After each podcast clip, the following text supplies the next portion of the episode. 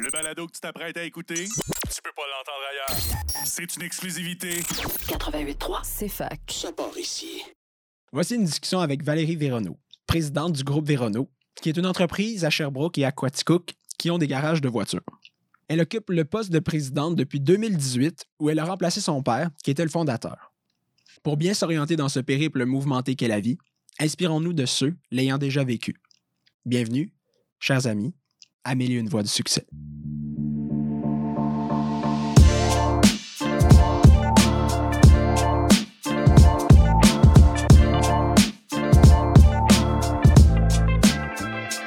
Je commencerai par euh, te demander si tu avais à te décrire à quelqu'un, comment est-ce que tu ferais? En fait, quel mot que tu emploierais? Ah, c'est fonceuse. Fonceuse? Oui. Puis comment est-ce que tu l'as découvert? Ouf. Au fil du temps, avec les années, vraiment beaucoup avec les années, mais euh, quand je me suis lancée pour vrai dans l'entrepreneuriat, j'ai réalisé que j'étais vraiment fonceuse. Dans la façon que je prenais mes décisions, puis euh, il n'y a pas de moment où... faut pas que ça soit trop long, la réflexion pour moi. Moi, c'est décidé, c'est comme ça, c'est vendu, c'est fini. J'y vais, je me lance, puis si ça va pas comme c'est supposé aller, mais c'est pas grave, je vais vivre les répercussions, puis je vais reprendre une nouvelle décision. Puis... Fait que c'est ça que j'ai vraiment découvert ma... quand je me suis lancée pour de vrai dans l'entrepreneuriat. Puis quand je dis pour de vrai, c'est que j'ai travaillé avec mon père pendant presque toute ma vie. Puis dans le fond, j'ai décidé de le racheter à un certain moment donné. Puis là, ben, ça devenait, euh, ça Puis- devenait vraiment officiel. Puis si on parle de, justement de, de- de cette histoire-là, là, de, de travailler avec ton père, puis tu l'as racheté, ça a commencé où, ça, dans le fond, dans, ton parcours? Ça a commencé très tôt. Dans le fond, euh, tu sais, on termine le secondaire, on est jeune. Puis euh, on sait pas pour de vrai où est-ce qu'on s'en va, puis on se connaît pas du tout. Puis moi, je me connaissais vraiment, vraiment pas. J'étais une fille assez timide, jeune. Puis euh, je me suis lancée euh, au cégep en arts et lettres, qui était une mauvaise décision pour la personnalité que j'avais. fait que ça a duré deux mois et je suis sortie de là parce que les gens avec qui j'étais dans ce, ce cours-là ne me ressemblaient pas du tout, puis je me, j'étais vraiment perdue. Puis je me suis lancée dans la facilité. J'ai fait un DEP en comptabilité. Mhm. Et mon père, lui, avait déjà ses entreprises. Et ça a donné qu'au moment où j'ai terminé mon DEP, mon père a acheté une entreprise à Sherbrooke, qui était le Fix Auto Sherbrooke-S. Puis il y avait des entreprises avant ça? Oui, il y avait euh, Fix Auto à Quaticook. Moi, je viens de Quaticook. Puis euh, j'étais très claire quand j'étais plus jeune à mes parents, je ferai pas ce que vous faites, puis je- j'habiterai pas Quaticook. c'était comme un peu ça, c'était clair dans ma tête, et finalement, ça n'a pas été ça du tout, du tout. Euh, parce que quand j'ai terminé mon cours en comptabilité, justement, mon père a dit, ben là, j'achète une entreprise à Sherbrooke. T'aurais la possibilité de faire de la comptabilité dans cette entreprise-là. Fait que là, j'ai dit, bon, OK, mais je vais le faire en attendant de savoir ce que je vais vraiment faire plus Mm. tard. OK. Et finalement, ça a resté quand même longtemps, mais j'ai eu un moment d'arrêt. Quand j'ai eu 25 ans, j'ai tout quitté, Fait qu'à partir de, de, de quel âge que? 19 ans. Ah ouais, OK, que Ouais, t'as ouais. commencé à faire la comptabilité. Oui, avec Aïe, mon père, on fait que ça touche à Brocasse. Puis, m- m- mettons, le, le niveau d'indépendance que tu avais dans, dans, dans ces années-là, t'étais pas, t'es pas parti, puis allez hop, fais la comptabilité de toute la compagnie, puis... Euh, Ouais. Non, non, nécessairement non. C'est sûr que la plus grosse formation que j'ai eue, c'est les comptables agréés. OK. Euh, parce que euh, quand on arrivait, tu sais, les fins d'année, ben, il faut que j'aie fait telle, telle tâche durant l'année. Ben, c'est eux qui me l'ont appris plus que l'école. Parce que quand j'ai fait un DEP en comptabilité, on s'entend qu'un DEP, c'est d'apprendre à rentrer les données. Puis, euh, mais finalement, euh, c'était plus gros que ça, là, quand il faut aller plus loin. Mais c'est vraiment les comptables agréés. J'ai été chanceuse parce que les comptables, j'ai eu mon permis, ils m'ont vraiment donné de la formation en plus du travail qu'ils faisaient pour nous autres. Fait que ça, ça m'a aidé vraiment beaucoup. Mais, euh, mais c'est ça, je travaillais avec mon père, puis c'est les responsabilités administratives que finalement, avec le temps, j'ai commencé à en avoir de plus en plus. Mais à l'époque, j'étais une jeune fille célibataire. Puis euh, pour moi, ça, c'était bien difficile parce que mon ambition personnelle dans la vie, c'était d'être une mère. Ah ouais? Oui, j'avais aucun projet de carrière. Hein? C'était pas du tout dans mes cartes. Mais, euh, mais tu sais, je voulais vraiment euh, être une mère. Fait que je, je ne pensais qu'à ça, mais j'étais célibataire. On s'entend, c'est pas de même que ça fonctionne. Puis euh, je focusais pas tant sur la carrière, mais je travaillais avec mon père. Puis finalement, à un, à un certain moment donné, j'étais vraiment perdue. Parce que je travaillais dans l'entreprise familiale, un peu pour faire plaisir à mon père. Mm. Puis euh, ce que j'essayais de réaliser, c'était des choses pour le rendre fier, lui, et non moi. Fait que je m'étais perdue un peu, puis à un moment donné, c'est ça, à 25 ans, j'ai eu un, un break. Puis ça, c'est dans le ressenti, ça, quand, quand tu dis, dans le fond, je travaillais pour lui faire plaisir. Ouais. Tu te sentais comment à ce moment-là? Mais c'est difficile dans l'entreprise familiale parce qu'il y a une petite portion de nous qui aime l'entreprise. Parce qu'on a grandi, on a vu ça évoluer autant que nous. Le- L'entreprise, c'est comme c'était à l'époque mon frère ou ma soeur, si on peut Mm. dire, que mon père faisait grandir en même temps que nous. Fait que ça fait partie de notre vie, fait qu'on l'aime quand même. Mais d'un autre côté, moi là-dedans, réparer des autos, c'est pas totalement moi. On s'entend. Fait c'est là où ce que moi je me posais la question, c'est c'est où moi là-dedans? Hmm. Puis euh, une fille, une jeune fille comme j'étais, j'ai une fille à papa. Fait que faire plaisir à papa, c'était très important. C'est là où à un moment donné, là, j'ai dit wow, là, moi là-dedans, je fais quoi là? C'est quoi moi? Puis j'ai j'ai complètement tout arrêté. Puis j'ai été étudier au Collège de la Salle en fashion marketing. Oh mon Dieu, OK. Ah Oui. Wow. Puis cette décision-là a été prise euh, comment? tête Ah. fonceuse. Oui, fonceuse, exactement. Donc, Oui, c'est ça. J'ai été, j'ai fait un voyage en France, en fait. Puis quand je suis revenue, j'ai dit, oh non, moi, je vais travailler en mode. Puis je m'en vais étudier à Montréal. J'ai déménagé. wow. OK, donc, Ouais. tout lien, si on veut, avec le- le- l'entreprise familiale de quand même, ça, ça a été ben, coupé. euh, donc, on travaillait, vous travaillez Ouais. plus du tout là. là, Je travaillais seulement à la comptabilité des fins d'année seulement. OK. Fait que je pouvais faire à distance. À la... Mais j'avais, j'avais quitté vraiment le- Wow. les ateliers là, de carrosserie. J'avais- J'étais partie. Puis à ce moment-là, euh, l'entreprise familiale avait combien de, de gages? On en avait deux. Deux, un à Quaticook, un Sherbrooke à ce moment-là. Exactement. Puis euh, c'est ça. Ah non, c'est même pas vrai. Wow, je viens de m'en rappeler. Euh, je pense un an et demi ou deux ans avant que je quitte, on avait acheté Fix Auto euh, Sherbrooke Mi-Vallon. OK. Oui, c'est vrai. Puis c'est ça, euh, l'achat, c'était un peu aussi ma part de décision avec mon père parce qu'on on visualisait ça, puis on se disait que ça serait mieux que les deux Sherbrooke, ce soit à nous. Mm. Puis, euh, ouais, c'est vrai, je me rappelle. Hey, J'avais oublié ce bout-là. Puis, euh, ouais, c'est ça. Fait que finalement, je pense que ça, c'est une portion qui avait fait encore plus mal à mon père. Parce que quand j'avais dit à mon père, euh, là, je démissionne, puis je m'en vais étudier à Montréal, ça n'a pas été facile.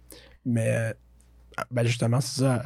Du côté familial, comment ça s'est passé? Est-ce que ça a duré longtemps, le- cette espèce de.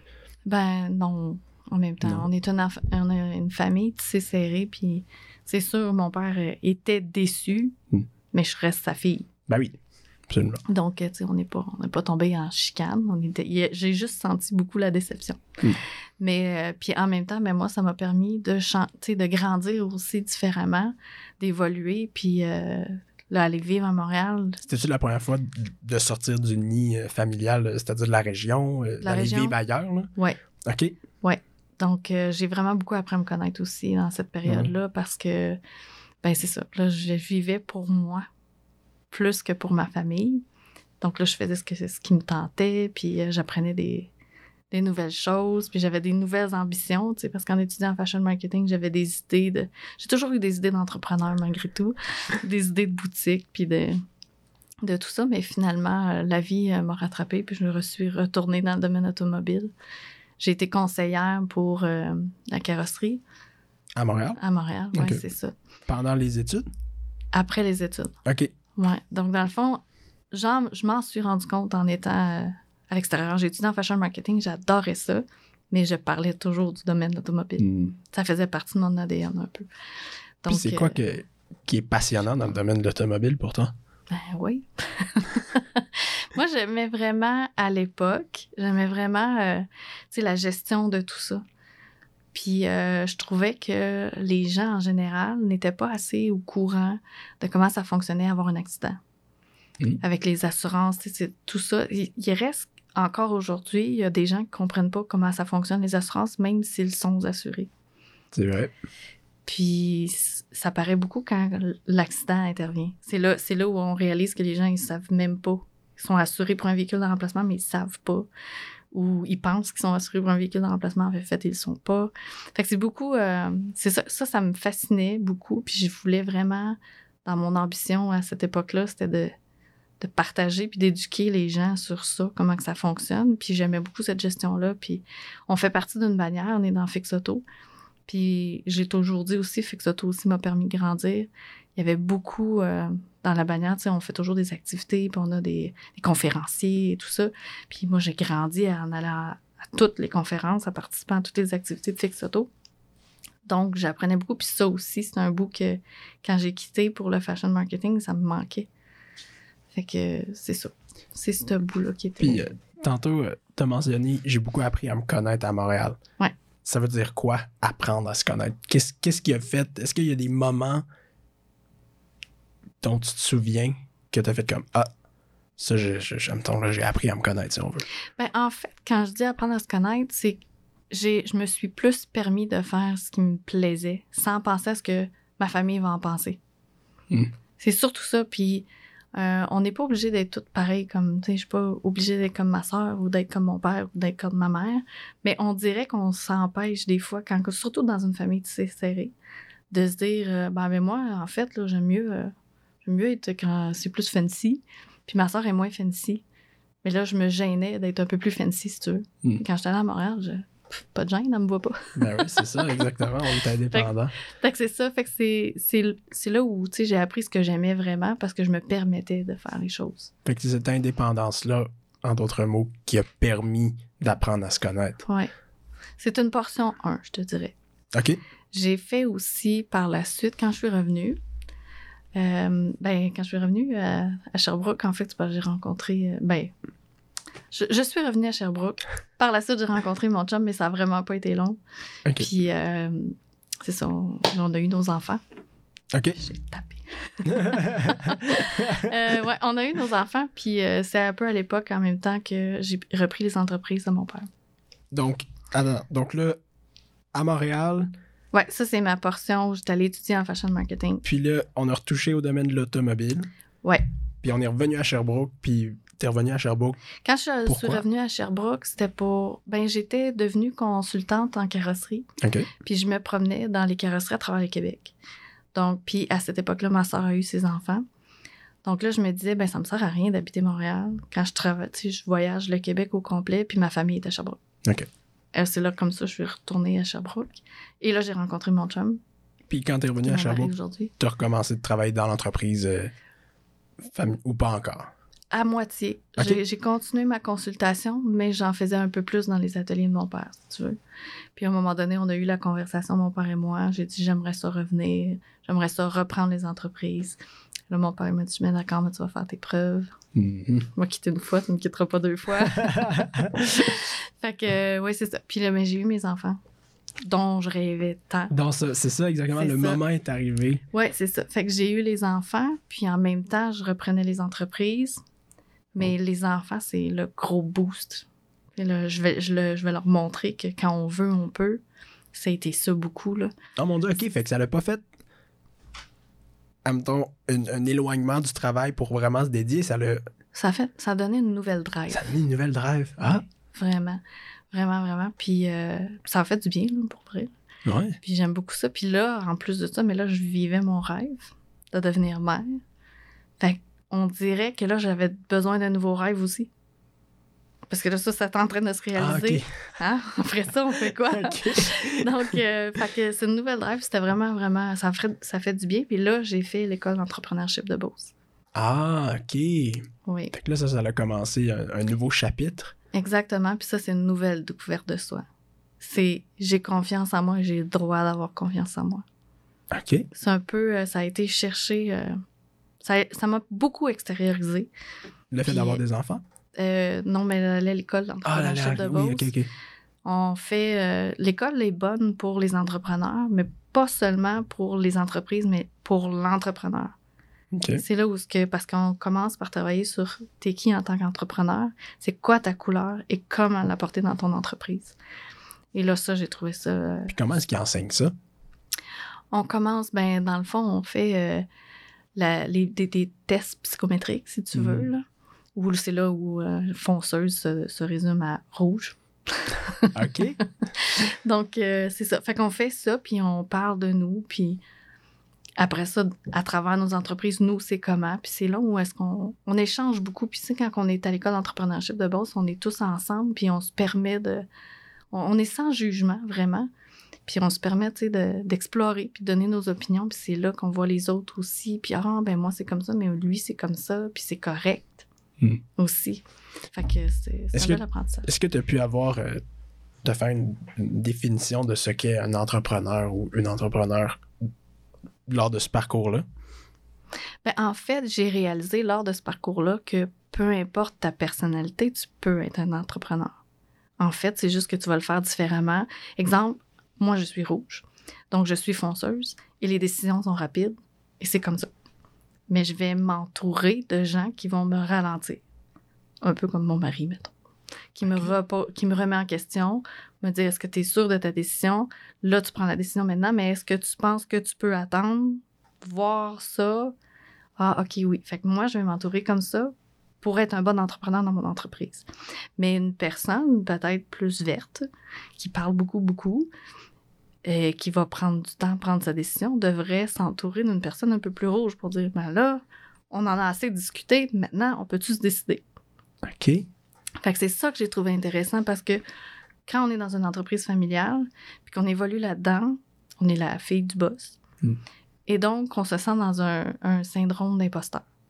Est-ce que j'ai vraiment ce qu'il faut pour être propriétaire d'une entreprise? Ben, c'est parce que je suis la fille de mon père que je suis là. Fait que là, en faisant ce parcours-là, j'ai réalisé qu'en fait, peu importe la personnalité, si tu le sais, si tu te connais, tu es capable d'être un bon entrepreneur pour ta entreprise. Wow. Puis ça, c'est à, à tous les niveaux. Est-ce que ça a eu un impact sur, euh, ben évidemment, la vie professionnelle, mais dans la vie personnelle, avec les relations avec ta famille, est-ce que ça l'a, est-ce que ça a joué un impact ou ça l'a tout le temps, ça l'a pas vraiment changé la façon que. C'est sûr que ça joue un impact parce que tu te découvres encore plus. Plus que tu te connais, plus que tu te respectes et plus que tu respectes les autres. Parce que c'est important de. Faut, faut, faut faire attention, on n'est pas parfait. Mais si on se connaît bien puis on comprend nos lacunes, si tu veux, ben on comprend les- la, la répercussion que ça peut avoir sur un autre. Plutôt que d'être dans le déni puis se dire euh, non, non, c'est elle qui a un problème ou c'est lui qui a un problème, mais en fait, c'est ma façon d'être qui est différente de lui ou d'elle et qui cause un problème. Fait que c'est sûr que ça a un impact parce qu'on change. On se connaît plus puis on évolue, donc c'est ça a un impact. Puis ça, ce, parcours-là à, à l'école de, de, de Beauce, ça a duré combien de temps? Ah, C'était euh, rapide. Dans le fond, moi, j'ai fait émergence. Donc, c'est euh, 9 ou 10 mois, OK. quelque chose comme ça, ouais. Wow. C'est, euh, c'est- c'est- Ça bouge. Ça, ouais, ça doit bouger, ouais, ça doit aller vite. Mais, je- mais en, en ce temps-là, tu as appris à te connaître. euh, Ils ont réussi à faire le. le- Ah, c'est, assez intense. Ah, Très ouais. honnêtement, là. C'est, écoute, puis en 2018, que j'ai fait émergence. C'est l'année où je me suis mariée. J'ai racheté mon père. Oh mon Dieu. Euh, ah oui, puis j'ai ouvert une nouvelle entreprise. Wow. Toutes dans la même année. C'est, ben, j'ai attendu longtemps, on s'entend. Parce que moi, j'ai commencé à travailler avec mon père à 19 ans. Je suis partie, je suis revenue. J'avais 30 ans. Donc, euh, ça, ça mijotait beaucoup en moi, là. Tu sais, m- la famille me l'ont toujours dit. On savait que c'est toi qui rachèterais euh, Michel. Tu sais, ça, ça allait de soi. Moi aussi, dans ma tête, ça allait de soi. Mais là, comment ça allait être, je savais pas. Donc, j'avais comme cumulé tout ça, puis on attendait, puis on attendait. Fait que là, quand on a été prêt, ben, ça a déboulé d'un coup. Puis comment est-ce que vous avez été prêt à ça? Puis.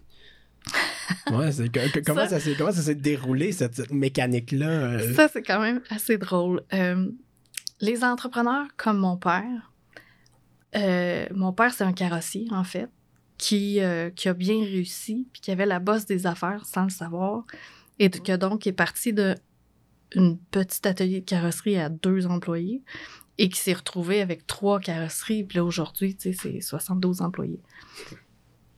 Quand je l'ai racheté en 2018, t'as un petit peu moins d'employés, mais c'était un peu le... C'était quand même trois carrosseries. Mais lui, c'est ça. c'est Mais il est pas parti dans l'idée de je, je vais construire ça pour le vendre tant de millions, Mhm. puis ça va. Puis tu sais, comme ça. Lui, c'était, c'était son travail qui lui permettait de bien vivre. Puis dans sa tête, comme majorité des entrepreneurs de son âge, il se disait, ben, si ma fille elle veut le reprendre, ben, quand je vais mourir, ça va lui revenir. OK. Ce qui est une idée pas super. Pourquoi? ben, parce qu'en fait, on veut pas, euh, je veux pas qu'il s'en aille. ouais, ça, c'est sûr. là. Ça, c'est sûr que oui. Puis d'un autre côté, mais on est dans l'inconnu. Mhm. On a une famille, tu sais, euh, c'est pas établi. C'est important que la communication de. Quand on a une entreprise, c'est important que la famille comprenne qu'est-ce qui va arriver avec l'entreprise si on n'est plus là. Puis c'est important aussi que ce soit. euh, que l'information soit partagée. Parce que mon père serait décédé, l'entreprise nous serait revenue, mais il y a ma mère, il y a ma soeur, il y a moi. Puis comment vous voyez ça? Ma mère aurait pu dire on vend tout ça puis on prend l'argent. Ah, moi, moi, je veux travailler dedans, moi, mais je sais pas si tu peux le faire. Donc, tout ça, tu sais, c'est. Fait que dans le fond, le problème, c'est ça. Le problème, c'est juste dire on donne ça quand je vais mourir à, à ma fille. C'est ça le problème. C'est qu'il n'y a pas problème. vraiment de plan, il n'y a rien. Non, c'est ça. Le Hmm. plan est super important. Puis moi, je savais que je voulais reprendre les entreprises, mais je voulais pas attendre à 60 ans non plus pour avoir les entreprises. Donc, euh, en 2018. Ben, en fait, à, le- à Noël 2017, j'ai acheté un livre qui s'appelle La Relève OK. et j'ai donné ça en cadeau Noël à mon père. Oh mon Dieu. oh mon Dieu. Oui, mais c'est- Comment il a réagi? Est-ce qu'il a, compris? Mais c'était drôle, mais il a quand même fait la lecture du livre. Puis en même temps, euh, ça mijotait parce que j'en parlais de plus en plus. Puis il a parlé avec d'autres euh, d'autres euh, entrepreneurs. tu sais, quand même, dans le réseau fixe, déjà, il y a plein d'autres propriétaires de fixe auto. Il parlait avec des amis entrepreneurs. Puis là, le- un bout de chemin s'est fait, puis s'est dit, non, effectivement, faut que ce soit préparé, le transfert d'une entreprise. Puis la lecture, le, le livre, La Relève, que je me souviens plus, c'est qui l'auteur, c'est plein d'anecdotes d'entrepreneurs, la- des erreurs qui s'est passées dans des transferts d'entreprise. Donc, lui, ça lui disait, bon, ben OK, c'est vrai que ça prend un plan, il faut que ce soit préparé. Puis même moi, à l'achat des entreprises, je me prépare déjà à quand je vais les laisser? Ah ouais? Ben oui, c'est important. OK. Puis dans le fond, c'est de savoir combien de temps. Puis moi, j'ai un. J'ai créé dans ma tête un. Comment qu'on appelle ça? Un plan d'affaires? un- Non. Non? Une ligne directrice. Une image de ça, en Ah, fait. OK, OK. OK, une image de ce que c'est. L'entreprise, pour moi, c'est un sac à dos. OK. Mon père, euh, il a conçu son petit sac à dos. Il s'en l'a mis sur ses épaules. Puis il a mis sa couleur à son sac à dos. Puis dedans, il rajoute des choses une fois de temps en temps. Puis là, le sac devient lourd. Mais il monte. Il monte sa montagne avec son sac à dos. Puis là, à un moment donné, moi, j'arrive. Je dis Hey, papa, donne-moi ton sac à dos. Je vais le mettre sur mes épaules. Là, je prends le sac à dos sur mes épaules. Et là, je change un peu de couleur parce que je vais mettre un peu ma personnalité à moi. Puis ça, c'est mon entreprise. Puis moi, je continue de monter la montagne avec le sac à dos. Fait que c'est ça pour moi, l'entreprise. Fait qu'un jour, le sac à dos va être rendu pesant sur mes épaules à moi. Il va falloir que je le transmette sur d'autres épaules. C'est vraiment une belle image. J'aime. Ça fait plaisir. Wow! C'est une image que je me suis donnée. C'est comme ça que je comprends bien l'entreprise pour pas que ça devienne une partie de moi. L'entreprise, c'est pas Valérie Mm. Véronneau. L'entreprise, c'est ben, Groupe Véronneau. Donc, le groupe Véronneau, je veux qu'il évolue dans le temps puis je veux qu'il dure plus longtemps que moi. Fait que l'entreprise, c'est là où est-ce qu'il faut éve- éventuellement, j'y trouve des nouveaux directeurs pour reprendre le sac à dos. Je pense que c'est brillant. Je pense que c'est brillant de penser comme ça. D'avoir un certain détachement. Puis ça s'applique peut-être pas nécessairement juste au milieu des affaires, peut-être vraiment Ah, beaucoup de choses. exact à tout le monde qui a un travail, qui s'investissent énormément dedans, d'avoir une distinction entre moi Ouais. versus mon travail. C'est bien, c'est bien, c'est bien pensé. Ouais. Fait que là, ton père il a fait la, la lecture de ce livre-là. Oui. c'est tellement drôle. oui. Euh, puis, est-ce que c'est lui qui a rapporté- euh, ramené le sujet ou est-ce que c'est toi, dans le fond, qui, qui ramenait ça régulièrement? Ou... Écoute, je me rappelle pas exactement, mais c'est sûr qu'on en parlait souvent ensemble. Puis à un moment donné, on s'est dit Ah, une fois, mon père m'a dit, parce qu'il y a des moments où je me disais Mais là, je- tu me donnes beaucoup plus de responsabilités et de décisions à prendre, mais quand je prends les décisions, les gens savent-tu que c'est supposé moi qui prends les décisions et non toi? Parce que ça vient mélangeant pour les employés aussi. hein. C'est vrai. Valérie, elle a dit, Michel a dit, pas pareil. Fait que là, on avait ces discussions-là souvent, puis une fois, mon père m'a dit, là, tu vas écrire ton plan, puis exécute-le. Ah, OK, mais mon plan, c'est que je t'achète. Mhm. Donc, Fait qu'on a eu ces discussions-là, mais on a engagé euh, une firme pour nous aider dans le transfert après OK. OK. ouais. Puis, euh, fait que dans le fond, est-ce que, est que quand tu as repris, euh, une fois que le transfert a été fait, est-ce que tu savais où est-ce que tu t'en allais avec ça? Est-ce que c'était clair? Ouais. Ça, c'est en 2018. En 2018, Valérie, elle a beaucoup d'ambition. OK. Fait que oui, moi, je m'en allais, là, je prenais les entreprises, j'allais en acheter d'autres, on allait avoir plusieurs ateliers de carrosserie. J'ai ouvert euh, les, les pare-brises, la mécanique. Fait que j'ai deux, en fait, j'ai deux nouvelles entreprises depuis, mais à trois divisions différentes. Donc, exemple, j'ai les pare-brises qui sont dans mes trois ateliers. OK. Puis Ah, j'ai un nouveau garage de mécanique, puis une division mécanique à Quaticook aussi. Donc, j'ai grossi ça, puis moi, j'étais partie, là, j'avais le vent dans les voiles. OK. Jusqu'à temps qu'arrive une petite affaire qui s'appelle la COVID. Ah, ouais. Et là, j'ai changé un peu mes ambitions. Ça l'a changé. Mais oui. dans le milieu, ça l'a, ça l'a heurté. Ben, en fait, c'est pas mal tous les milieux que ça l'a heurté. Oui, mais, ça, ça, ça nous a changé, c'est sûr, parce que ben, encore aujourd'hui, on est pris avec des répercussions, mais c'est pas vraiment des répercussions de la COVID, on va se dire la vérité. là, C'est des répercussions des ressources naturelles manquantes. Ouais. Mais euh, beaucoup de pièces sont euh, en rupture de stock.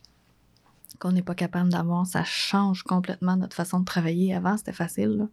On faisait l'analyse des réparations à faire. On savait qu'on avait 10 pièces à commander. On commandait les 10 pièces. Deux jours après, on avait les pièces, puis on faisait la réparation. Merci, bonsoir. Yes. Puis là, aujourd'hui, ben c'est. Bon, j'ai 10 pièces. Je vais en recevoir 5 dans deux semaines, puis peut-être 3 dans 4 semaines, puis les deux autres plus tard. Donc, qu'est-ce qu'on fait? Ben, on va faire la réparation, puis peut-être après ça, on va faire revenir le client pour les deux pièces manquantes parce qu'elles sont pas nécessaires, sont esthétiques. Hmm. Ça, ça a changé énormément de choses, puis ça a changé aussi notre. Ça a pris, ça a pris du jus, là, on va se le dire. Puis en tant qu'entrepreneur, euh, un beau matin, j'ai fait euh, 70 relevés d'emploi. Hein? Pour le, quand on a fallu Ben oui. fermer. Fermer, farmer. Farmé. Quand on a dit fermer, ben pour moi, c'était comme farmer. Ouais, ouais, c'était. Ouais, ben oui. Ouais. Ouais, Ça devait pas être euh, des super moments. euh, Non, c'était pas agréable. parce que dans le fond, les bureaux close, fini. Ouais, Les garages aussi, oui, oui, right? Un, oui. deux. OK. c'est ça. Fait que jusqu'à temps, il y a eu un gros débat là, sur euh, est-ce que les, les réparations automobiles est un service essentiel. Ça l'était Ah. finalement? Je- Ça l'est devenu. Ah, ça l'est devenu, OK. Oui. Bon, ben comme beaucoup de choses, là, oui. Mais, euh, mais non, euh, c'est juste. euh, c'est le choc de vivre ça. Puis tu sais, le stress vient de l'inconnu. Ouais. Ben là, on était dans l'inconnu. Fait que la, la source de stress était vraiment intense. Puis euh, c'est là où est-ce que ça m'a fait changer aussi ma, ma façon de voir les choses parce que les entrepreneurs, on était beaucoup dans la croissance. On doit, on doit avoir des plus grosses entreprises. On va plus gros, plus gros, plus gros. Mais en fait, pourquoi? Fait là, c'est là où on commence à changer notre façon de voir les choses. Puis oui, c'est correct la croissance dans mes entreprises. J'ai pas obligé d'avoir, je, je ne suis pas obligée d'avoir de plus en plus d'entreprises. Mais par contre, est-ce que je peux mieux gérer? Puis est-ce qu'on peut restructurer à l'interne et que ça soit plus intéressant sans, sans être de plus en plus gros, sans être dans une méga croissance? C'est là où je me suis dit, hey, non, attends, j'ai des belles entreprises où est-ce que je suis présentement. J'ai pas besoin d'en avoir d'autres. J'ai juste besoin de repenser ceux-là que j'ai, puis d'être plus rentable et plus agréable. Hmm. Donc, si j'allais dans, si je gardais l'ambition de Valérie 2018, ben, j'étais rendue avec 6, 7, 8 euh, emplacements. Mais plus que t'en as, moins t'as de qualité pour ton monde. Tu veux pas, là, tu peux pas être partout. Hmm. Ouais, c'est vrai. Puis, je trouve ça.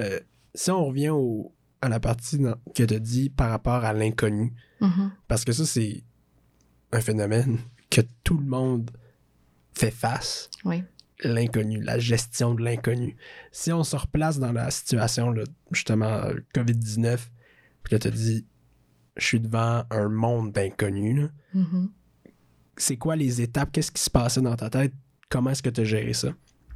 Ah, j'ai été, euh, j'ai été énormément stressée. Mais moi, je vis dans le déni dans la vie. Fait que les gens me voyaient énormément stressée, mais moi, j'étais juste, faut que je focus sur tout. Mm. Puis euh, les moments où on était fermé, moi, j'étais chez nous devant mon ordinateur à faire des plans de comment qu'on va s'organiser, puis comment qu'on va réouvrir.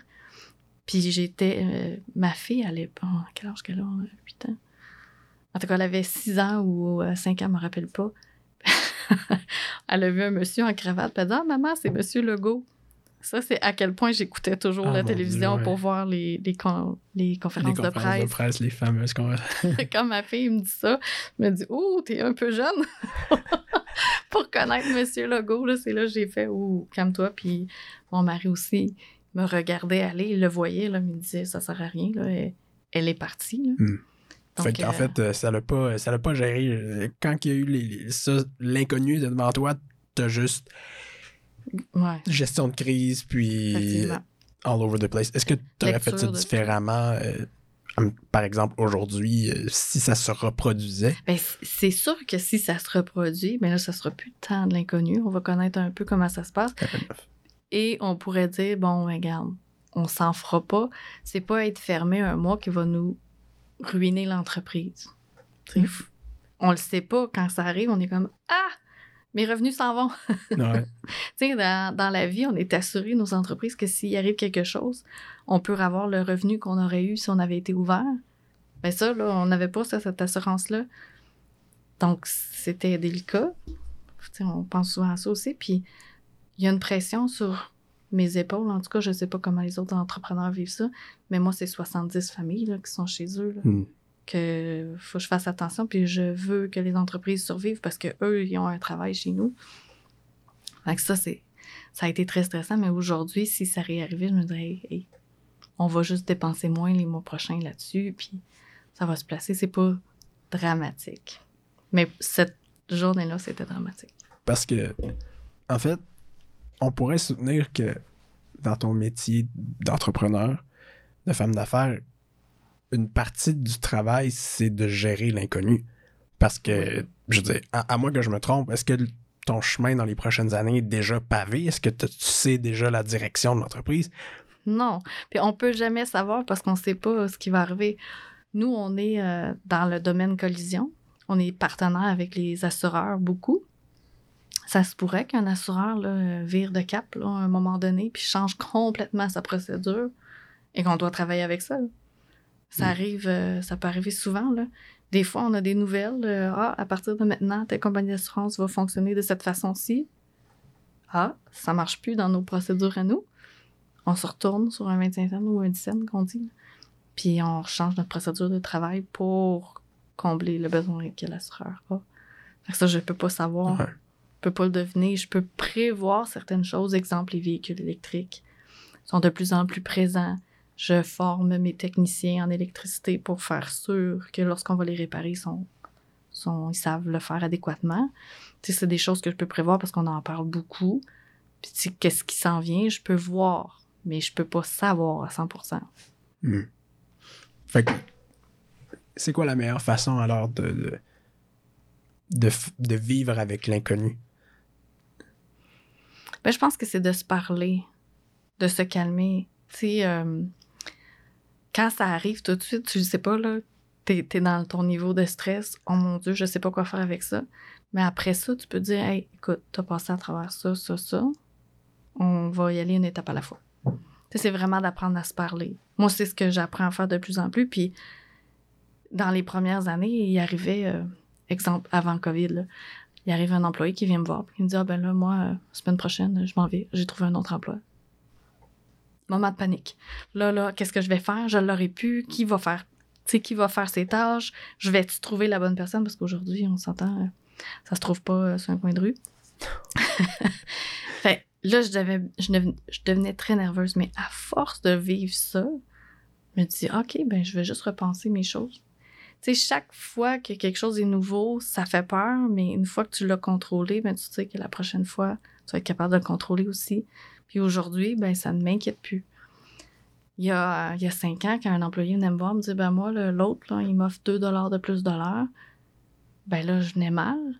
Puis là, je lui dis ben OK, on va s'organiser, je vais te le donner pour garder mes employés. Aujourd'hui, si quelqu'un vient me voir et me dit ça, je vais dire ben, chanceux, profite-en, vas-y. Je peux pas te l'offrir, moi. Hmm. Puis c'est drôle, ils s'en vont pas. OK. C'est juste, c'est le, c'est apprendre. À chaque, chaque fois qu'il y a quelque chose de nouveau, faut apprendre. Fait qu'il faut juste se calmer. Apprendre. Fait que, c'est-à-dire, quand la situation arrive, d'analyser pour voir qu'est-ce qui s'est passé pour que Ouais. on puisse reconnaître les, les, les- les petits indices, justement, que de, ah, ça, je l'ai déjà vécu ou de quoi de similaire, je sais comment Ouais. réagir. Puis, C'est ça. Puis c'est sûr qu'on devient plus sage. On trouve qu'on devient plus sage euh, plus qu'on avance, mais en fait, c'est qu'on a juste plus de expériences similaires par le dans le passé. Veux, veux pas, c'est un peu ça. là. ouais. Ben, c'est peut-être ça la sagesse, je sais pas. Peut-être, peut-être. je sais pas, en fait. Moi non plus. ouais, c'est ça. Mais, euh, ouais, parce que tu as mentionné la pénurie, ben, pénurie de main-d'œuvre, justement, Oui. le manque d'employés. Euh, Il y a tellement de monde, puis, tu sais, nous autres, les petits illuminés à l'université, on est comme, ah, l'avenir, c'est la robotique. C'est les robots qui vont tout Mm. faire. Euh, Probablement pas à court terme, on s'entend, réalistement, mais est-ce que c'est une possibilité, du moins dans, dans ton domaine, que la robotique joue un rôle important ou? Je pense que l'intelligence artificielle va pouvoir venir prendre une, une bonne portion euh, du travail qu'on fait dans le sens où est-ce qu'aujourd'hui, ils sont en train de développer euh, des logiciels avec intelligence artificielle qui vont analyser le véhicule. Exemple, on prend euh, 360 du véhicule. Ils sont capables de déterminer c'est quoi les dommages sur l'auto puis de créer une estimation. Hmm. Donc ça, c'est Puis ça, en ce moment, ça se fait comment? ça en ce moment, c'est un, un être humain Un être humain qui, qui, qui qui analyse. regarde le puis- véhicule puis qui prend les notes. de, bon, ben, l'aile est endommagée, elle n'est pas réparable, on va la changer. Ou l'aile est endommagée, je peux mettre trois heures de réparation. En ce moment, c'est un être humain. Mais ils sont en train de développer une intelligence artificielle qui va faire l'analyse. OK. Fait que Ça peut arriver que dans, dans le futur, ben, ce soit juste avec des photos qu'une estimation de dommages se crée. Est-ce qu'il y a une, une branche dans l'entreprise où ce problème-là est plus flagrant? Le, Le, le le problème manque de, de main- ouais, le manque de main-d'œuvre, main-d'œuvre, ouais, excuse. Oui, parce qu'en carrosserie, c'est très spécialisé. Des carrossiers, on, on y pense pas, mais c'est des artistes. Hmm. On a une porte euh, avec euh, deux, trois coups dedans. Ben eux, ils la ramènent droite, puis ils la remettent comme elle a été conçue. Mais chaque POC est différente ou chaque bosse est différente. Ah, c'est vrai, hein? Donc, ils doivent toujours travailler de façon différente. Je peux pas créer un robot qui va toujours... euh, Il n'y a pas de marche à suivre Non. constante, c'est tout Non, le temps. Ah, c'est vrai, j'avais même pas pourquoi je pas pensé à ça, c'est vrai. appliquer la peinture d'un certain sens, ça pourrait être robotisé, mais on peut pas peinturer partout. Exemple, euh, si j'ai un panneau, un capot, ben il est bossé sur le coin, on va faire un spot de couleur sur le coin, mais on va éclairer le capot au complet. Hmm. Mais on va pas réappliquer Ben la ouais, couleur partout. Puis l'autre, ben il va être endommagé à droite, puis l'un va être endommagé à gauche. Ça. Hmm. Donc, euh, c'est là où je sais pas à quel point ça peut être robotisé. Ouais, fait que dans le fond, c'est plus au niveau des carrossiers Ouais. que la pénurie de main-d'œuvre euh, Oui. a plus d'impact dans, dans, ton, dans ta business. Oui. J'ai beaucoup de personnel qui sont pas âgés, mais sont plus près de la retraite. C'est eux que ça me, ça me crée un petit qu'est-ce que je vais faire quand ils vont partir, eux? Parce que oui, j'ai de la relève un peu, mais pas suffisamment. Puis est-ce que tu as quelque chose, est-ce que tu as pensé à quelque chose, est-ce que tu pensé à des solutions possibles ou pas encore? C'est, Je suis dans la recherche toujours des meilleures solutions oui, pour ça. est-ce que tu as des options en ce moment? Parce que si on, on regarde comment est-ce que ça pourrait être possible euh, de trouver une solution à ça, c'est de rechercher s'il n'y a pas d'employés ici, est-ce que ça va être ailleurs? Est-ce que... Ouais, c'est ça. Oui. Parce que je sais, ouais, il y a- il y, a quelques entreprises, ben, plusieurs entreprises en fait, surtout Mhm. dans le me- milieu manufacturier, que justement, c'est grosse business qui se développe, l'immigration Oui. pour les travailleurs. Oui, c'est sûr, mais oui, c'est c'est quelque chose que je regarde. Euh, J'aimerais ça trouver différent. Ouais. Mais d'un certain sens, euh, à un moment donné, il faut se rendre à la. Ben, c'est parce que l'affaire, c'est que si, on regarde la main-d'œuvre, on cherche des humains, Mhm. on cherche à remplacer des humains par des humains. Donc, comment est-ce qu'on fait pour créer ou amener des humains? Ben, il y a la façon naturelle de faire, puis la façon de les faire venir, puis là, c'est où est-ce que tu vas les chercher. C'est- le défi est là, c'est en effet, puis justement, tout le monde dit ça, c'est comment tu fais pour créer plus d'humains? Est-ce que c'est vraiment. est-ce qu'il y a un manque d'humains en ce moment? Genre, c'est ça le, problème de pénurie de main-d'œuvre? C'est qu'ils sont je- où le monde? comment, comment ça? Tout à coup, il en existe c'est ça. Ben, en fait, je pense que c'est c'est devenu différent. Euh, comment j'expliquerais ça? Exemple, j'ai un, un jeune étudiant qui travaille dans un restaurant ou qui fait un méga salaire. Et j'ai un gars de métier qui ça fait 10 ans qu'il travaille là puis il a le même salaire. Hmm. Ça crée aussi un problème de main-d'œuvre Ouais. quand tes enfants commencent à travailler puis gagnent plus que toi, puis toi, ça fait 10 ans ou 15 ans ou 20 ans que tu fais ton travail, Ouais. hmm, il y a un petit clash. Il y a quelque chose, ouais. Fait que je pense que c'est aussi euh, le, les différences là- là-dedans qui Les créent un de- problème de, de main-d'œuvre. Les jeunes s'intéressent moins euh, au travail manuel que ce que c'était par le passé. C'est sûr que nous, on a de la difficulté à trouver des, des gens qui sont intéressés par la carrosserie. J'entends plus souvent des jeunes qui sont intéressés vers se créer une entreprise qui va être à la maison, virtuelle, où est-ce que je vais faire des sous. Oui, ça va être le fun pour toi. Mais en même temps, les autres métiers, ils ont, ont plus, là, les gens manuels. Moi, je pense que c'est la, les nouveautés ou les nouveaux travails qui existent qui fait que nous, en manuel ou en métier, Mm. on a moins de candidats. Mais c'est vrai qu'il y a tellement un, un changement de philosophie au niveau de, même ma génération, puis la génération ap- après, puis un petit peu avant, ben, en fait, beaucoup avant, d'individualisme. Mhm. On pense plus à nous autres, ah oui, j'aimerais mieux travailler euh, à la maison avec l'ordinateur, puis ça va être beaucoup mieux comme ça. Puis il y a moins cette, cette conscience collective-là de dire, ben, est-ce que tu as conscience qu'on a besoin de ça dans la société? Est-ce que tu as conscience qu'on a besoin de telle affaire dans la société? Mhm. On a comme plus de, de, de vue d'ensemble. On, on prend pour acquis Que ça va être là. que ça va être là. Exact. Mhm. Mais j'ai l'impression. Est-ce que. Est-ce qu'il va y avoir un moment où est-ce que ça sera plus là? C'est c'est justement. c'est est-ce que la, la pénurie de main-d'œuvre va tellement être intense ou est-ce qu'on va manquer des. Des, des- Des joueurs. C'est ça, exact. Ouais. Écoute, j'espère que non. Mais je pense qu'il y a toujours un retour du balancier. J'imagine qu'éventuellement, tu sais, ça va revenir. Je sais pas de quelle façon, Ouais. très honnêtement, mais j'ai bien l'espoir que ça va revenir euh, un retour du balancier. Mais, euh, tu sais, aussi, euh, on a créé quelque chose aussi de différent. Avant, les travailleurs adoraient faire de l'overtime. OK. Aujourd'hui, tu dis, hey, j'ouvre l'overtime jeudi soir, et il n'y a pas personne. Personne. personne lève la main, là. Donc, il y a ça, il y a ça aussi qui a changé. Puis on a été. euh, les entreprises, là, sont devenues très euh, créatifs dans la qualité de vie pour leurs employés. Tout à coup, on fait quatre jours semaine au lieu d'en faire cinq. On donne plus de congés. Euh, moi, je veux faire du 9 à 3. OK, on va s'organiser pour que de 9 à 3, toi, ça fonctionne. Ben, plus on diminue les heures de travail, plus ça prend de gens. Si Ouais. j'ai 10 personnes qui font du 8 à 5, 40 heures semaine, puis qu'il y en a un là-dedans qui décide qu'il fait du 3 heures de plus par semaine, ben, hey, c'est gagnant pour moi. Mais là, j'en ai 10, mais qui font 7 heures par jour au lieu d'en faire 8. Ben, j'ai besoin de quelqu'un d'autre pour finir mon 8. Ouais. C'est là où est-ce qu'on peut aussi commencer à manquer la main-d'œuvre de cette façon-là. Parce Ça que. prend ouais. plus de gens pour combler les congés. Des congés, c'est ça. Mais il y a beaucoup d'articles, tu sais, des- ben oui, des articles où le monde dise Ouais, mais si tu t'engages à faire un 4 jours, tu vas travailler plus efficacement. Ah, non, c'est c'est pas, c'est pas, c'est pas vrai. Ça peut être vrai. Ça peut être vrai. Mais c'est pas donné à tous. OK. Sauf que si mon collègue qui est hyper performant dans son 10 heures par jour, par exemple, font 40 heures en 4 jours, puis moi, je suis pas performant, mais moi, je veux quand même un 4 jours, c'est Ouais. là, tu sais, c'est... faut donner les bonnes choses aux bonnes personnes. Ouais. Mais c'est difficile dans l'équité.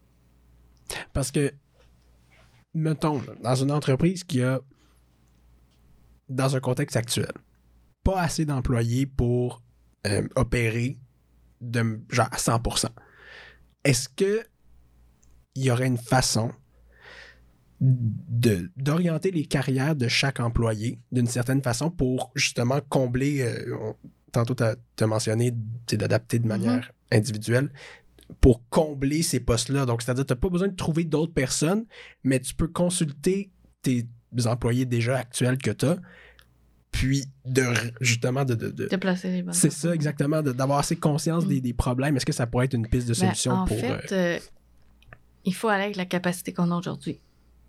Si je regarde une équipe, exemple, puis que je me rends compte de, bon, ma capacité avant était, euh, je donne, des exemples de même, là, 600 heures semaine, maintenant j'en suis à 400. Ben, en fait, comment je rends ces 400 heures-là rentables? Je vais choisir peut-être les réparations de façon différente. C'est là où est-ce qu'il faut arrêter de penser à la méga croissance.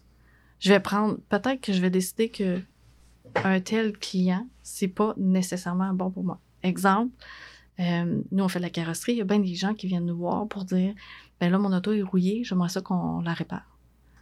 Bon. Oui, on peut le faire. Mais nous, on s'est axé plus sur la collision automobile. Donc, je suis content que vous venez chez nous. Par contre, on n'en fait plus de ça. Hmm. C'est, c'est, faut choisir. Parce qu'il faut choisir ce qui est plus rentable pour que notre entreprise survive dans tout ça. Hmm. Jusqu'à temps qu'on ait peut-être un robot ou plus de gens. Mais en même temps, il faut, faut juste être intelligent parce que l'entreprise, ce qui est important, c'est qu'elle demeure rentable et qu'elle survive dans le temps. Mm. Fait que peut-être changer. si notre capacité est différente, ben changer notre vente. Changer, ouais, c'est ça, changer Notre le pro- notre marché. Ou... C'est ça. Parce que, est-ce que quand on gère une entreprise, tu as cette notion-là de rendre un service à la population? Est-ce que c'est quelque chose qui est, qui est, qui est présent ou pas nécessairement? C'est plus, on, on essaie de faire survivre le, le tout, puis. Ben, c'est sûr qu'à la base, nous, on fait un service. Ouais. Donc, euh, oui, on, on est là pour, pour les gens. Surtout quand COVID est arrivé et que là, les gens, euh, ben, les services essentiels travaillaient. Les médecins, les infirmières et euh, tout le personnel de santé travaillaient. S'ils ont un accident, on fait quoi? Hmm. Donc, euh, oui, on- c'est important qu'on soit là. C'est, tu sais, ça, c'est, des choses quand même. On voyait peut-être pas ça de cette façon-là, mais là, tout à coup, on l'a vu comme ça. Puis, hey, on, est, on reste un- important. Peut-être un jour, le moyen de transport ne sera plus un automobile et là, on sera vraiment plus important. ça aura Ouais. changé, Ouais. mais euh, puis peut-être qu'on réparera d'autres choses. Hmm. On sait pas. Tu sais, on change, on commence à réparer des véhicules électriques beaucoup plus qu'avant. Peut-être qu'après, ce sera d'autres choses qu'on va réparer, mais on va juste se former à ça. C'est vrai. C'est vrai. Une entreprise n'est pas obligée de, de rester toujours pareil, elle peut changer. Elle évolue en même temps que la société. C'est quoi les. Est-ce, qu'il y a eu beaucoup de changements depuis? Ben, en fait, oui, évidemment, il y a eu beaucoup de changements depuis que tu as pris la relève, puisque Mhm. tu as acheté dans Oui. les premières. Ben, la première année, plusieurs entreprises. Mais euh, en ce moment, euh, où est-ce que tu peux dire qu'elles se dirigent? Les entreprises? c'est- ces entreprises-là, en fait. ouais. Ben, en fait, dans les deux dernières années, c'est sûr qu'on travaille plus sur notre qualité. Euh, pour. euh, comment je dirais ça? On veut être des entreprises. On veut pas être des entreprises performantes, mais on veut être des entreprises de qualité. On veut pas en faire euh, un nombre excessif, mais on veut faire le bon nombre de la bonne façon. Fait que je pense que mes entreprises s'en vont dans ce, ce perfectionnement-là de qualité à bon rendement, naturellement. Oui, oui, oui. Ben, ça, ça, Mais- ça reste qu'il faut Mais- faire vivre les familles. Mais oui, c'est ça. Puis on est une entreprise aussi beaucoup innovatrice. Donc on change beaucoup. Dans, mes derni- dans les dernières années, ben, en fait, Madame Fonceuse, quand j'ai une idée, il faut l'essayer pour faire aller de l'avant. Puis euh, ça fait partie de nos, euh, nos valeurs d'entreprise, l'innovation. C'est d'essayer des nouvelles choses puis de changer. Fait qu'on change souvent nos procédures. On va essayer les nouveaux produits, essayer des nouveaux équipements. Donc, je pense qu'on va toujours se tenir à jour sur ce qui s'en vient dans le transport automobile. Ouais. Ben, transport automobile. Dans Ben, le dans- transport. Ouais, ouais, dans le transport, ouais. Ouais. L'importance de s'entourer de bonnes personnes. Mhm, On entend souvent ça, mhm. très important. Oui. C'est important, on confirme. Je confirme. Euh, par contre, ce qui est difficile, c'est comment. Le comment s'entourer, puis moi, je pense qu'on peut considérer que c'est important de s'entourer des bonnes personnes, même dans son. Je veux dire, même si t'as pas d'entreprise, même si t'as Mhm. pas dans ta vie personnelle, Ouais. euh, mais comment faire pour s'entourer des bonnes personnes, puis comment on détermine quelle personne est bonne pour toi ou pas? Je pense que je l'ai dit un peu tantôt, la première étape, c'est de se connaître. Si je ne sais pas que euh, je suis trop fonceuse puis que je prends des décisions trop rapides, ben je sais pas que ça me prend quelqu'un pour me ralentir. Plus tu te connais, plus tu sais c'est où tu as besoin. Ben, en entreprise, en tout cas, tu as besoin d'aide. C'est comme ça qu'on s'entoure de la bonne façon, je pense. Puis en même temps, ben, on le dit souvent, on ressemble aux cinq personnes les plus présentes dans notre vie.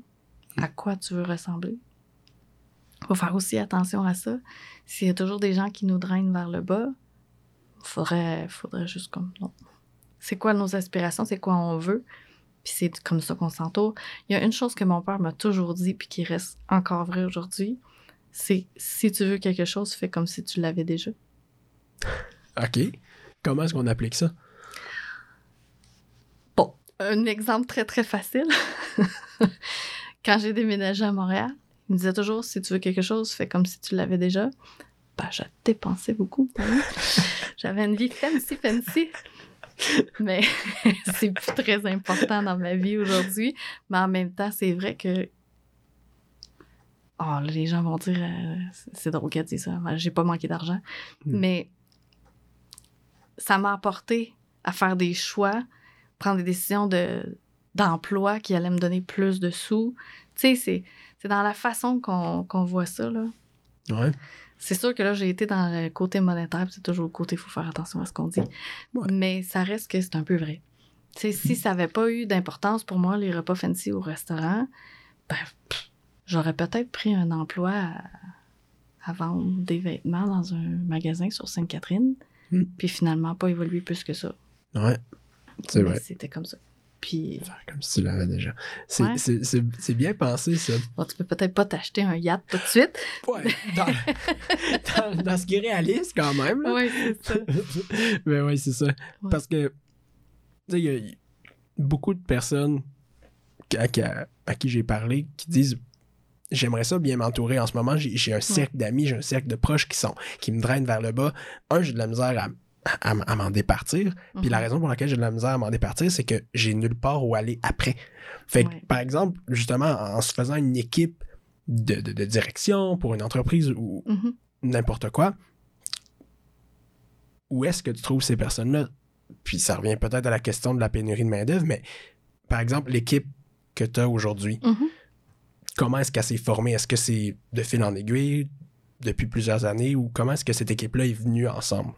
J'ai encore beaucoup d'employés qui sont là, qui étaient de l'époque de mon père, quand même. Puis c'est surprenant parce qu'on s'avoue, on va, on va se dire la vérité, un transfert d'entreprise, ça fait, ça fait partir quelques gens. Ouais, ben oui, c'est ça. euh, Oui, ça doit. naturel. Mais il y a des. Tu sais, nous, on- tantôt, je parlais de l'entreprise familiale où est-ce qu'on se crée des attentes. Ben, Ouais. Les employés aussi hein, se créent des attentes à un moment donné. Et là, finalement, euh, l'entreprise est reprise par la fille du propriétaire, donc j'ai plus de chance. donc Ouais. je m'en vais. Fait que oui. Mais bref, ce que je veux dire, c'est que ça s'est fait beaucoup de fil en aiguille. Puis d'essais-erreurs. Euh, c'est euh, la qualité de recrutement, c'est important. Ben, à un certain moment donné, il y a tellement une pénurie de main-d'œuvre qu'on dit Oh, ben, regarde, je vais l'engager. Ouais. Il n'y a pas tout à fait mes valeurs. Il y a quelque chose qui me fait euh, chigner quand je le vois, mais c'est pas grave, je vais l'engager, j'ai besoin de quelqu'un. Ben, en fait, ça, à un moment donné, j'ai appris à arrêter de faire ça. C'est une erreur, ça. C'est une erreur. Mm. Ça fonctionne pas quand on se rencontre puis qu'on se parle. Là. Ça fonctionnera pas. À long terme, là, c'est sûr qu'il y a quelque chose qui fonctionnera pas. Puis l'équipe va le ressentir. Puis c'est là où ce que l'équipe va continuer de se détériorer, puis je vais toujours être en train de recruter. Donc aujourd'hui, c'est de l'e- c'est de l'essai-erreur qui m'a appris que non. Même si je suis en pénurie de main-d'œuvre, s'il me manque quelqu'un, on va diminuer les ventes, Hmm, on va continuer. Puis quand j'aurai la bonne personne, on réaugmentera les ventes OK. C'est faut, faut, c'est, c'est toujours la part, hein, c'est la croissance, la croissance, la croissance, et j'ai changé. J'y vais pas dans la croissance, la croissance, je vais dans la logique. C'est de changer sa perspective, prendre ça calmement, dire OK. Oui. Puis dans le recrutement aussi, ce que je ne suis pas capable de faire, c'est correct que ce soit un de mes employés qui soit capable de le faire. OK. Ça, c'est quelque chose que beaucoup d'entrepreneurs ont de la difficulté. faut qu'ils soient là, puis leurs employés là. Hmm. Très hiérarchique, dans le fond, Ouais. c'est- plus. no- C'est ouais. pas nécessaire. Puis quand tu veux avoir ton dream team, ben c'est sûr qu'il y a quelqu'un qui est meilleur que toi dans quelque chose. Puis il faut Ouais. Parce que si t'es parfait dans tout, on s'entend le beau. Bravo, chan- chanceux. Mais c'est assez, euh, c'est assez rare. Donc, euh, une fois qu'on se connaît, ben, c'est encore plus facile. Exemple, je sais que je- au niveau de l'organisation, à un moment donné, ça devient trop pour moi. Puis j'en laisse. À un moment donné, je me suis trouvé une personne à mes côtés, très organisatrice, très ordonnée. Puis maintenant, je lui dis il faut, faut organiser ça. OK, on va l'organiser. Tu sais, c'est- important de se connaître puis de s'accepter. Ouais. Fait que quand on Accepter ses défauts et ses forces. oui. Ouais. Ben oui, les forces aussi sont aussi, Aussi, ben, importantes. oui, oui, oui, ça. Mais d'en avoir conscience. que- C'est ça, d'en avoir Oui, conscience. Oui, oui. Plus qu'on se connaît, plus qu'on de mieux on s'entoure, en fait. Mais ça, c'est. Je pense que c'est important de se souvenir de ça puis de prendre ça parce que même dans, dans, une vie personnelle, quelqu'un qui se retrouve pris, qui a de la misère à trouver d'autres personnes, c'est de dire qu'est-ce que j'ai en ce moment qui marche bien, Mhm. pourquoi est-ce que ça marche bien pour moi, apprendre à se connaître par rapport à ça, puis pas dire OK, là, je dois tout flusher mon cercle puis m'en refaire un autre de même. Ça se fait pas. C'est, si tu rencontres une personne que ça clique bien, super. Sinon, avoir la, la sagesse Oui. de dire c'est pas grave, on va se réajuster. Puis ça s'applique très bien en entreprise aussi. Là, ben, Oui, mais ça s'applique façon. aussi en- dans un cercle d'amis, les valeurs. Mhm. Quand quelqu'un a vraiment des valeurs complètement à l'opposé des tiennes, c'est sûr que quelque part, il y a quelque chose qui va pas marcher. Fait que, ben, je prends ce qui est bon dans les valeurs que, tu sais, les bonnes valeurs, ceux-là qui me ressemblent, je le prends. Dans un cercle d'amis, surtout, là. Mm. On va découvrir qu'on a des amis euh, de voyage, on a des amis de confidence, on a des amis de- d'activité. C'est vrai. Ben, c'est parce que les valeurs vont au- aux bons endroits. C'est. Je sais Ouais. pas quand j'ai de la difficulté à l'expr- à l'exprimer de la bonne façon, mais dans le fond, ce que j'essaie de dire, c'est faut que les valeurs aillent ensemble. Mm. C'est très important, autant dans ta vie personnelle que dans ta vie professionnelle, que tu connaisses tes valeurs et que tu sois, que tu acceptes de dire, ben, cette personne-là n'a pas mes valeurs. Faut faire attention à ça. C'est ça, c'est notre ADN, c'est nous. Ouais. Nos valeurs, c'est nos parents passent tellement de temps nous les inculquer. Ben oui, c'est vrai. Est-ce que ça serait, ça serait peut-être important justement de, de s'écrire une page de valeurs? Combien de valeurs, euh, par exemple, quelles sont tes valeurs? euh? Les miennes perso ou celles de mon entreprise, mais Ben, ça, ça ressemble pas mal. Ben c'est, ben ça, ça doit, ça doit. Oui, ouais, c'est euh, sûr que l'innovation, c'est important pour moi. J'ai toujours dit, euh, j'adore apprendre. Puis quand je vais avoir 80 ans, je vais être encore en train d'apprendre. C'est important. C'est, c'est, le fun. En tout cas, Ouais. Ça fait partie de moi. J'a- J'adore l'innovation. Euh, être dans l'action. J'aime ça quand ça bouge. J'aime ça quand on avance, quand on évolue. Stagner, pas fait pour moi. Vraiment pas. Puis euh, na- naturellement, le respect. Mm. Très important. Puis tu sais, le respect, c'est, c'est vaste. Là. On peut- Ouais, ouais. mais pour moi, c'est vraiment de. Il n'y a pas de jugement. Je vais pas juger quelqu'un d'autre. Je vais pas me faire juger non plus. Mais pour moi, chaque personne a son histoire et chaque, chaque histoire donne un effet ou une réaction ou une action qu'on va faire. Donc, il n'y a pas de jugement. Il peut pas avoir de jugement. Il faut juste faire attention à connaître l'histoire des gens. Est-ce que tu t'es déjà. euh, Est-ce qu'il y a déjà eu des situations où est-ce que tu t'es fait juger? euh, dans, par exemple, lorsque la, il y a eu le transfert de la compagnie par des employés euh, qui ont qui voient plus ton père ou est-ce qu'il y a déjà eu des situations comme ça où Ben, moi, je vis beaucoup dans le déni. hein. ok c'est ça S'il y en a eu, je l'ai pas vu. Ok ou je veux pas le voir, ou Ouais. j'ai oublié. Parce que moi, ça me sert à rien de penser à ça. Ouais. Mais, euh, mais je sais pas. Honnêtement, je sais pas. Mais j'ai pas, tu sais, je- j'ai pas senti avoir vécu de l'intimidation, si tu ouais. dire ça. Non, je pense pas. Bon. Mais écoute, ça se peut hein, que ça se soit passé euh, ouais ben c'est ça en arrière, puis je l'ai pas vu, mais en même temps, c'est correct parce que moi, c'est pas quelque chose. Je veux pas me passer mon temps à penser à ça, Non, si non. tu veux. Mais je sais que moi, en tant que personne, par exemple, je ne jugerai pas quelqu'un d'autre. Pas pour Mm. ses actions ou. Écoute, des- il y a des. Des fois, on fait des erreurs, c'est vrai, mais tes erreurs viennent d'une histoire. c'est vrai Puis je trouve qu'on est rendu dans une société qui donne beaucoup son opinion sur les autres et sur les actions des autres. Mais ils viennent d'où, les autres? C'est quoi leur histoire? Est-ce que tu le sais avant de t'en parler, de donner ton opinion? Ouais. Je sais pas quel changement que ça va apporter, ça. Parce que c'est vrai qu'il y a ce phénomène-là de la jugeote facile. Mhm. Mais je sais pas encore les effets que ça va avoir. J'ai, j'ai- parce que aux États-Unis, je, je sais pas si, si tu as vu, mais il y a une montée de l'antisémitisme encore, de- justement la haine des Juifs, il y a, Mhm. il y a du racisme qui revient. C'est comme, il y a comme des, des drôles d'affaires qui reviennent nous hanter du passé Oui. qu'on veut plus On rétrograde. C'est exact, c'est ça. Mhm. Mais en tout cas, je, ça, je, je-. C'est un monde, qui, un monde qui change, euh, puis on s'adapte. Mais encore une fois, on fait face à l'inconnu par rapport à ça. Mais encore une fois, c'est notre réaction versus ça. Mhm. Quand on devient parent, là, on le voit en titi. Qu'est-ce que tu veux dire? Là, tu vas allaiter de telle façon, tu vas faire de telle façon, et si toi, tu choisis de le faire différemment, Oh. pourquoi tu fais ça comme ça? Et là, c'est ça, là, les mamans, là, les, les- les premiers mois, là, quand Ah, bébé, ouais. ah, moi, ça, ça me fait capoter. Mais tout le monde a un jugement sur hey, même la façon d'être enceinte. Hmm. Qu'est-ce que tu fais quand tu es enceinte? Euh, Ah, toi, tu bois ça? Oui, tu bois ça. Tu bois encore du café?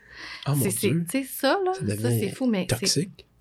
Ouais, mais c'est ta réaction envers ça qui, te- qui sera toxique ou pas. Hmm. Ah, ouais, c'est vrai. Ah ouais, ça, ça te dérange? OK. Mais moi, ça me dérange pas. Fait, c'est- c'est c'est ça aussi, il faut faire attention. C'est notre, c'est notre réaction qui fait que le jugement euh, prend Tu vois, probablement que j'ai une mauvaise réaction par rapport à ça. J'étais comme, voyons. voyons donc. Fais pas ça. non, c'est vrai, t'as raison, c'est vrai. Ben, tu sais, ben, beau le dire. Je l'ai fait. C'est vrai.